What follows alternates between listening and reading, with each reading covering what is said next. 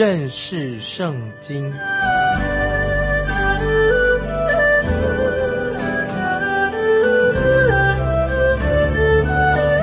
认识上帝的话，把上帝的话带到全世界。本节目是由认识圣经机构和环球广播电台联合制作，欢迎收听。亲爱的听众朋友，你好，欢迎收听认识圣经，我是麦基牧师。我们看到《传道书》第九章，我们看到就有一些人，他们是属于所谓的道德家，那他们劝勉人说要做好人、做好事，来进行社会的改革。那么他们说，只要你诚诚实实的做好人、做好事，神就一定会接纳你。他们是一些啊生活过得很舒适的人，他们也有很好的工作，住在大城市里面，他们常常认为。只要靠自己的努力，就能够至终你可以能够上天堂。他们也自称说，我们是一个好人，我们要靠自己努力来救自己，不要靠神，靠自己。那这种人，他这样说，他内心其实也很痛苦，因为这是他的人生哲学。他说，我们要靠自己来努力，我要努力靠自己做一个好人。其实他们内心并不快乐，虽然他们也是参加宴会，有很多的朋友，有个快乐的时光。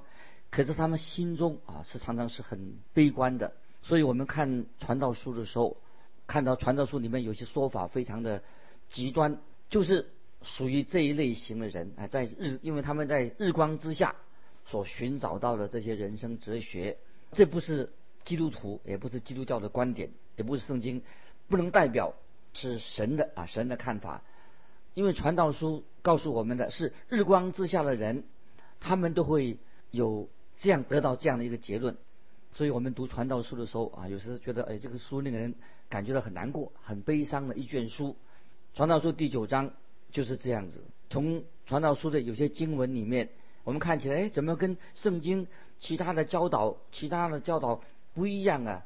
其实没有错，可以说他所教导的有些地方的确跟圣经主要的教训啊是相反的、违背的。难怪有一些。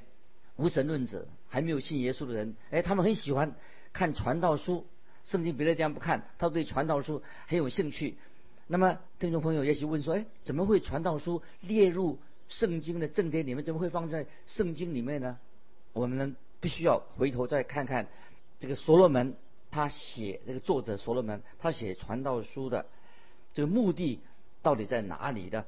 他的论点，所罗门他论点是什么？他想要证明什么呢？你想，所罗门是提出基督教的原则那些次序吗？不是的。所以听众朋友，我们要记住，所罗门他在这里所说的是一个讲到那些没有神的人，他们的人生观，就那个人心里没有神的，他们的人生观是什么？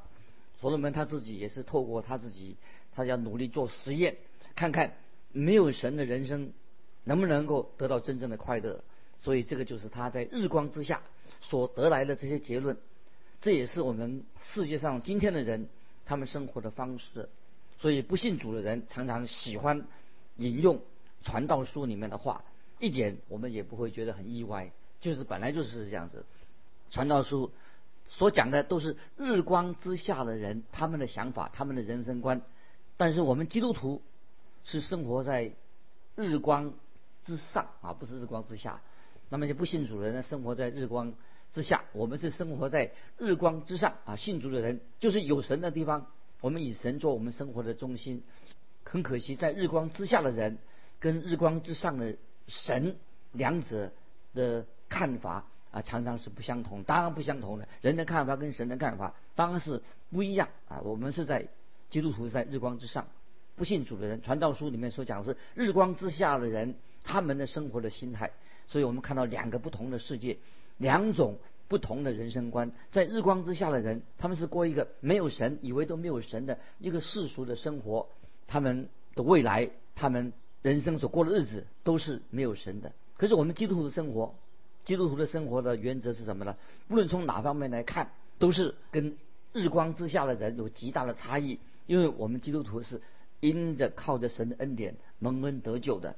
我们基督徒要彰显从神所来的恩典在我们的生命里面，所以这两个是不同的领域。听众朋友，我们是基督徒，靠神的恩典得救，我们要彰显出神的爱、神的恩典，这是不同的领域。那么其中这里有一些规条，看传道书的时候，当然对基督徒是不适用的。所以当你对那些不信的人啊，当你对那些不信的人说，怎么说呢？在哥罗西书三章第一节，你们若真与基督一同复活，就当求上面的事。那里有基督坐在神的右边，这是我们基督徒啊跟非基督徒的区别。如果你跟一个人啊，他不是在基督里面，那么这个人不在基督里面，那他就不会跟基督一同复活，因为他也不会求上面的事，除非这个人已经悔改重生的啊，圣灵工作了，那么他重生有新生命了，成为一个新造的人了，他才会跟基督一同复活。那么他会求上面的事，不会只求日光之下的事情。所以听众朋友，你清楚明白的吧？跟一个不信主的人。谈基督徒的事，有时是白白说了，不容易啊，不很不容易跟一个非基督徒不信的人，你跟他谈圣经里面的事，因为他不是在基督里面，就好像你教一只在泥巴里面的乌龟，你这样说叫乌龟升上飞上天上去，它怎么能飞上天上去呢？乌龟都喜欢在地上爬，在泥巴里面爬来爬去，乌龟地上的乌龟根本对于飞上天上它是没有兴趣的，所以听众朋友，传道书就记载的。所罗门他做人生的实验，他所做的事情、所说的事情，都是在日光之下的活动。想知道他想试验这些日光之下的事情能不能够满足他的灵魂。所以所罗门他是每一件事情都从这个角度来做解释。那么所罗门他很认真的尝试要追求知识，结果他得到什么结论呢？这个结论已经在写在传道书十二章十二节，他说。著书多没有穷尽，拼命写书，很多的理论，著书多，理论很多，没有穷尽的。可是所罗门也尝试着享乐，他要去享乐，结果呢，他觉得自己，他觉得人生很痛苦。这是所罗门的结论，他要用喜乐来尝尝他的人生，结果他发现人生很痛苦。所罗门也尝试过财富，他是最富有的人，结果他的结论是什么呢？结论就是。贪爱银子的，不应得银子知足，就是说传道书五章十节，钱很多的人也是不知足，也不会快乐。然后佛罗门也尝试什么呢？尝试宗教，各个宗教，今天宗教很多，各个宗教也尝试过了，结果尝试宗教的结果是什么？会让人发狂的。如果尝试宗教的话，也许会利用宗教来赚钱，或者妖言惑众。很多人借着宗教来。招摇撞骗，或者变成一个怪人、一个怪胎，或者说变成一个无所事事的、游手好闲的人，或者说也尝试靠着名气、靠着好名声、靠着道德来抬高自己的身份。其实，听众朋友，我们知道，所罗门所说这一切都是虚空的，都是捕风。听众朋友？我们知道，我们可以很清楚的告圣经告诉我们说，任何地方、任何一个人。如果他心中没有神的话，心中没有耶稣基督的话，他的人生就是虚空的。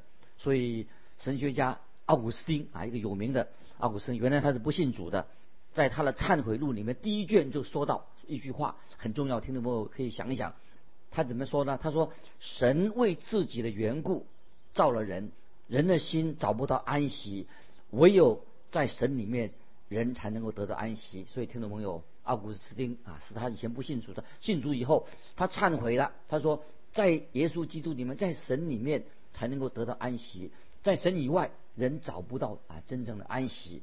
今天听众朋友，我们可以强调说，人若赚了全世界，就算你有了全世界，你的心还是不会满足的。圣经里面只有一个答案：耶稣基督，我们的救主，就是我们唯一的答案，让我们能够得到永生，得到新的生命，得到。啊，一个快乐的生命，不然的话，一切其他一切啊，你走任何的道路，最后会给你带来的就是虚空，给你带来的挫败。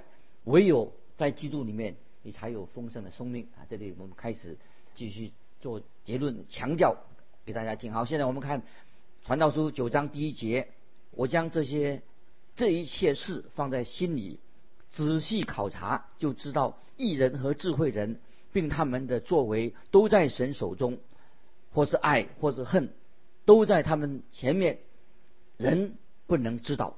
所以所罗门他不担心他的未来，他也没有想到永恒，因为他对永恒一无所知。接着看第二节，凡临到众人的事都是一样。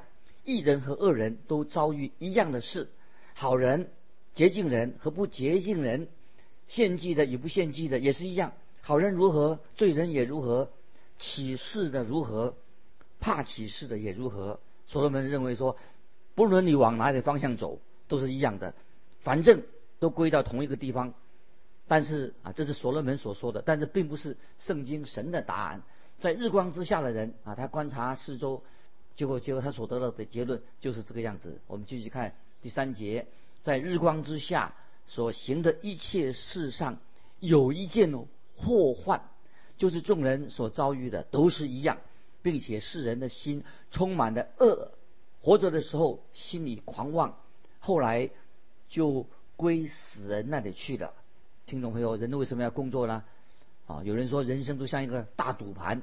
人是环境的受害者，环境影响我们。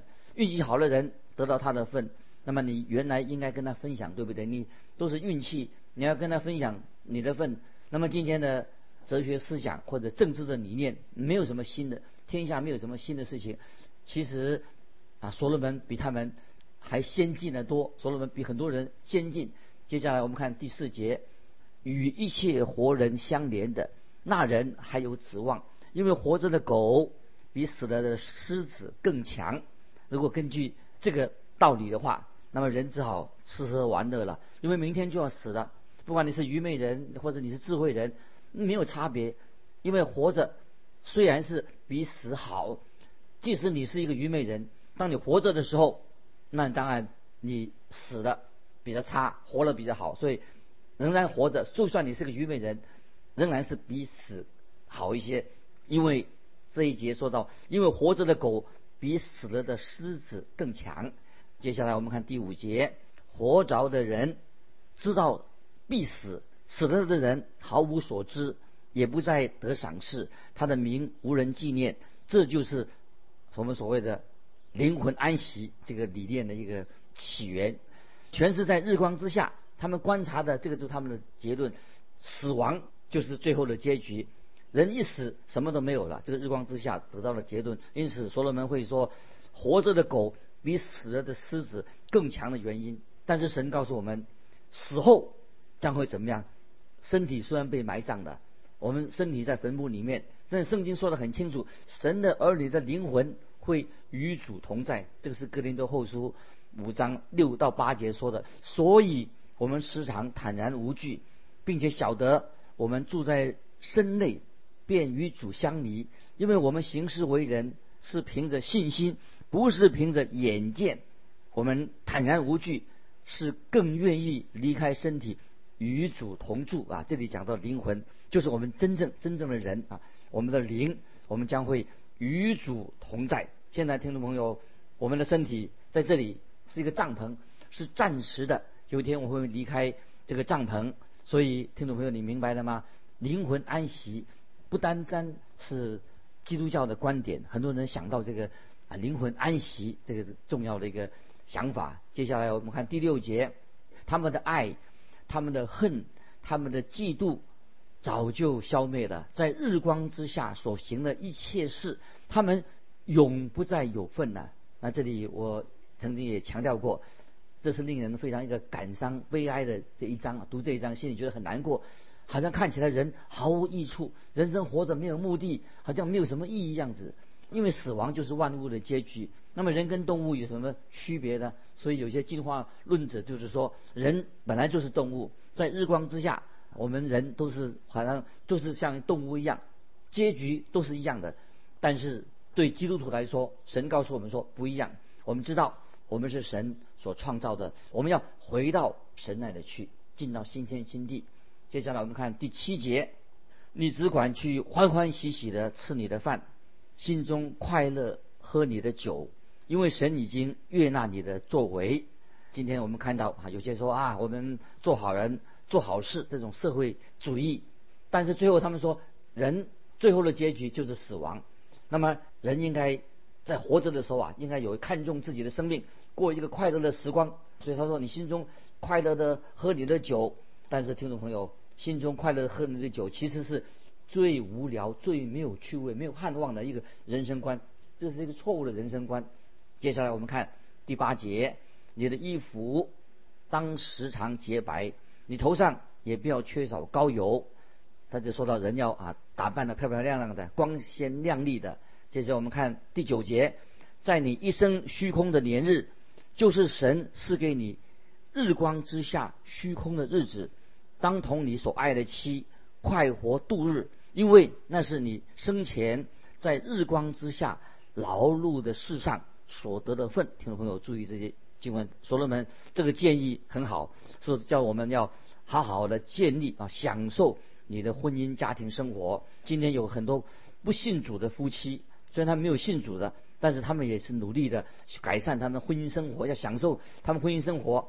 我见过好几对夫妻，他们当然有他们的问题，有他们的困难，但是他们的态度也很好。他说我们要尽量努力的来维持我们的婚姻。第十节啊，我们看九章十节，又谈就关于灵魂安息的问题的。灵魂安息的这个道理呀，是用是用这个经文可以做基础。我们看第十节，凡你手所当做的事，要尽力去做，因为在你所去的阴间，没有工作，没有谋算，没有知识，也没有智慧。那就是说，人死了，首相什么都带不去，这是个事实。人死了。脑筋也不管用了，也不会思想了，活动都停止了。所罗门这里所指的，就是人的肉身的，凡你手所当做的事，要尽力去做。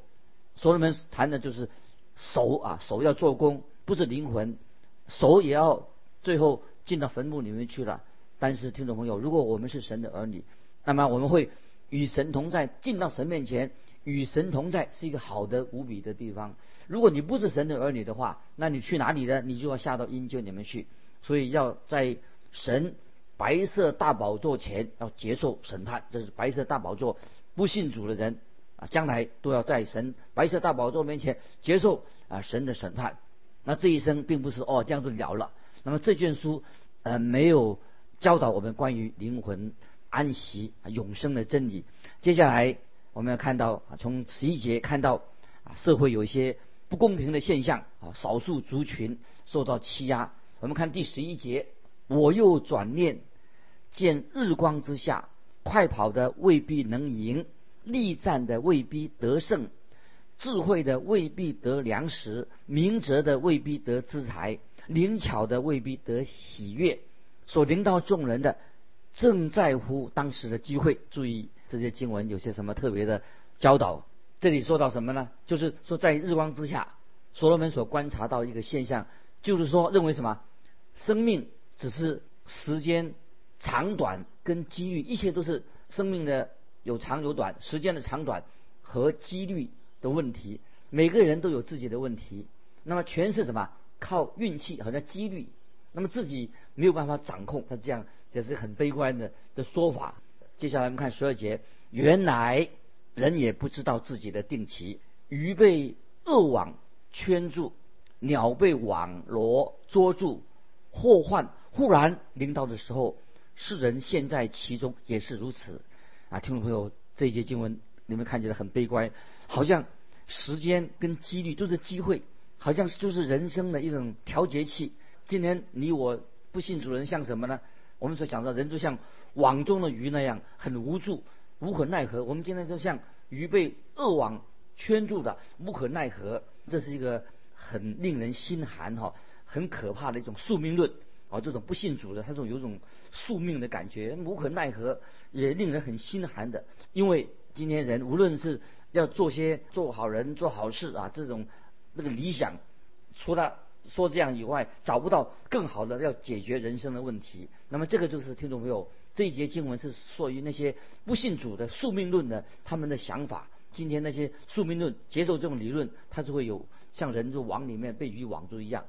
那接下来我们就看十四节，所罗门说了一个小小的比喻啊，我们注意这个小的比喻说什么呢？十四节说，就是有一小城，其中的人数稀少，有大君王来攻击、修筑营垒，将城围困。听众朋友，你注意这个比喻啊，应该怎么解释？这里说到，你会不会想到说，我们被压迫了，这个压迫者心里有重担啊，你心里重担，那么想捍卫这些少数族群，因为我们受迫害，我们要得到权利，我们为这个要努力。听众朋友，你也许对这样的事情很有兴趣，对不对？所以我们就会就因为有独裁者兴起了，有大君王来攻击啊这些少数的人，这些大君王进来要松懈他们的防卫，使他们。不能够解决啊他们的社会问题，那么这个问题其实要解决这个社会问题，其实六千多年来一直是延续啊，不会说没有问题。六千多年来这个问题啊仍然存在，到现在为止仍然啊有这种没办法解决这种社会问题。